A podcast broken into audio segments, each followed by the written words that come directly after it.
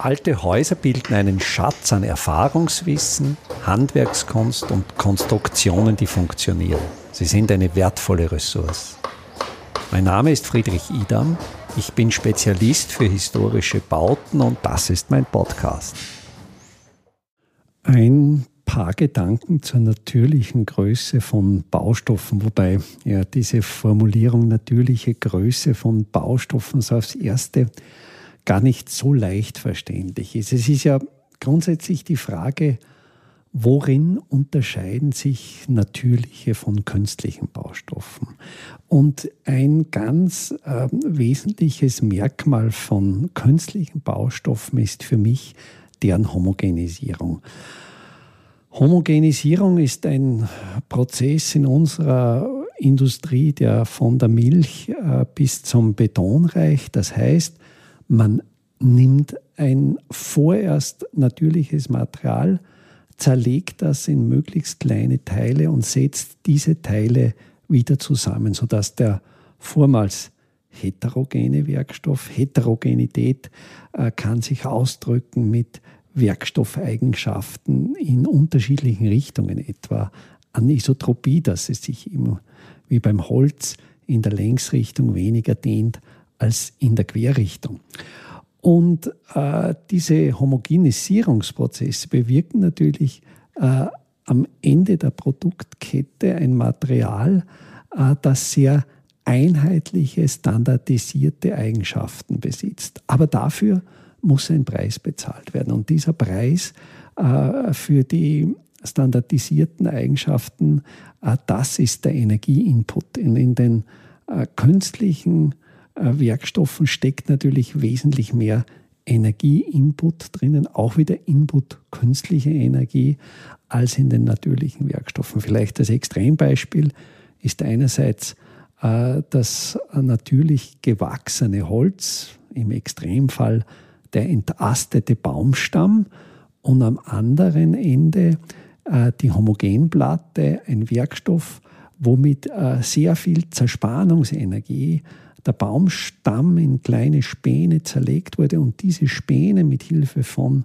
mit künstlicher Energie produzierten Leimen wieder auf einen neuen Werkstoff, zu einem neuen Werkstoff zusammengesetzt wurden, in diesem Fall zur äh, sogenannten Homogenplatte, wo ja diese Homogenisierung schon in der Bezeichnung mitschwenkt. Was ist jetzt der Unterschied? Der Unterschied ist, äh, einerseits natürlich dieser künstliche Werkstoff ist leichter zu handhaben, weil äh, seine Eigenschaften zumindest vordergründig einmal leichter kalkulierbar sind, wie dann langfristige Eigenschaften wie etwa Verrottbarkeit oder was immer.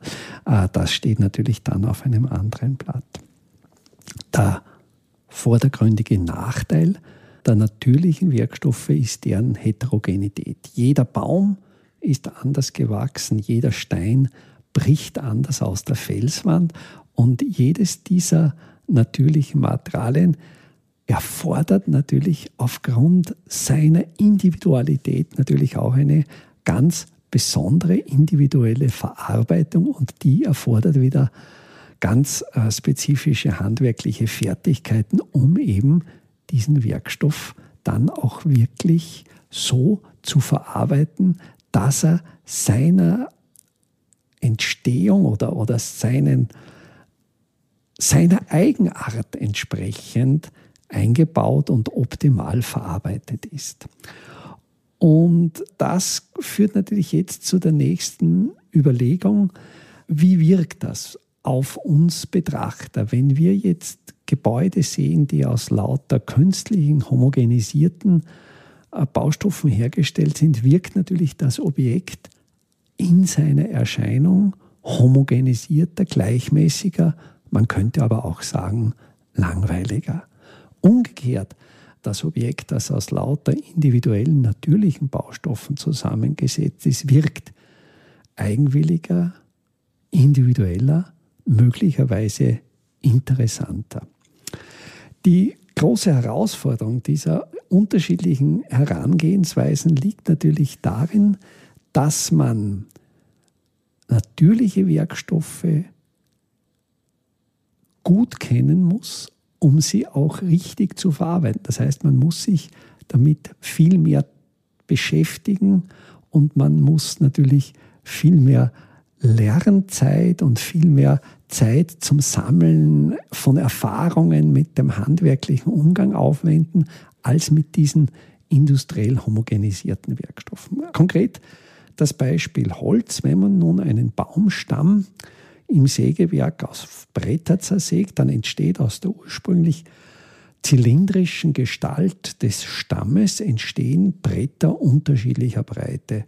In der Mitte werden natürlich die breitesten Bretter entstehen. Je weiter man am Rand sägt, desto schmäler werden die Bretter werden.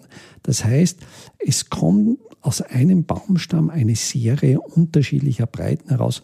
Man verwendet dafür auch die Fachbezeichnung fallende Breiten. In der traditionellen Baukultur war es natürlich ganz selbstverständlich, dass man dann die Bretter in ihren fallenden Breiten ebenso, wie sie beim Zersägen des Baumstamms entstanden sind, auch weiterverarbeitet hat.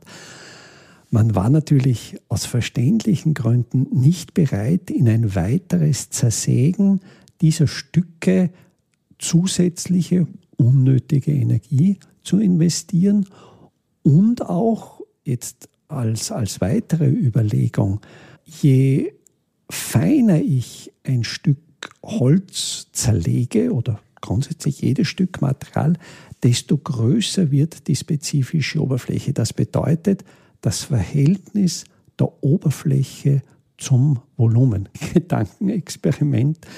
Äh, ich betrachte einen Apfel als ganzen Apfel. Das heißt, er hat eine bestimmte Oberfläche und ein bestimmtes Volumen. Wenn ich diesen Apfel jetzt in der Mitte auseinanderschneide und die beiden Hälften betrachte, so ist in Summe das Volumen dieser beiden Hälften gleich. Aber durch das Zerschneiden ist natürlich die Oberfläche um die beiden Schnittflächen wesentlich größer geworden. Und mit jedem Zerschneidevorgang bleibt das Volumen in Summe gleich. Jetzt haben wir es jetzt, ein paar Sägespäne sind vielleicht weniger. Aber die Oberfläche steigt signifikant. Und Holz wird ja zerstört durch Angriff von Mikroorganismen und diese Mikroorganismen greifen das Holz natürlich an der Oberfläche an.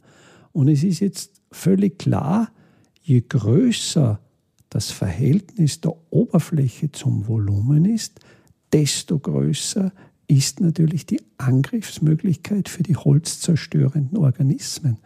Genauso ist es natürlich für den Eintrag von Wärme. Genauso ist es für die Aufnahme von Feuchtigkeit. Das heißt, fein zerschnittenes Holz, fein lamelliertes Holz braucht einerseits viel Zerspannungsenergie, um überhaupt diese Kleinheit zu gewinnen. Andererseits wird durch diesen Prozess die spezifische Oberfläche vergrößert und das Holz wird für äußere Angriffe wesentlich empfindlicher. Daher die ganz simple, smarte Technologie, Holz möglichst groß zu lassen, möglichst so zu verarbeiten, wie es gewachsen ist. Und das bringt nicht nur technologische Vorteile, sondern auch ästhetische Vorteile, weil eben diese Nichtgleichförmigkeit, diese Nichthomogenität, diese Heterogenität viel mehr Individualität und Qualität ausstrahlt als homogenisierter Einheitsbrei. Einfache, aber schlaue Handwerkstechniken können Sie jetzt auch in der Praxis erlernen. Im Rahmen der Kulturhauptstadt Europas 2024 Bad Ischl bieten wir Ihnen im Salzkammergut heuer Workshops zu Arbeitstechniken der Simple Smart Buildings an. Es wird dabei ums Kalkbrennen, Kalklöschen und den gekonnten Umgang mit Kalkmörtel gehen. Sie lernen, alte Kastenfenster wieder instand zu setzen und besuchen Häuser, die von ihren Besitzern renoviert worden sind. Zum Abschluss der Workshop-Reihe im Herbst 2024 können Sie von international renommierten Profis die Lehmbautechnik in Theorie und Praxis lernen. Wir würden uns freuen, wenn wir Sie für den einen oder auch für mehrere Workshops begeistern könnten. Alle Termine, den Workshop-Folder zum Download und den Link zur Anmeldung finden Sie auf der Startseite meiner Website www.idam.at.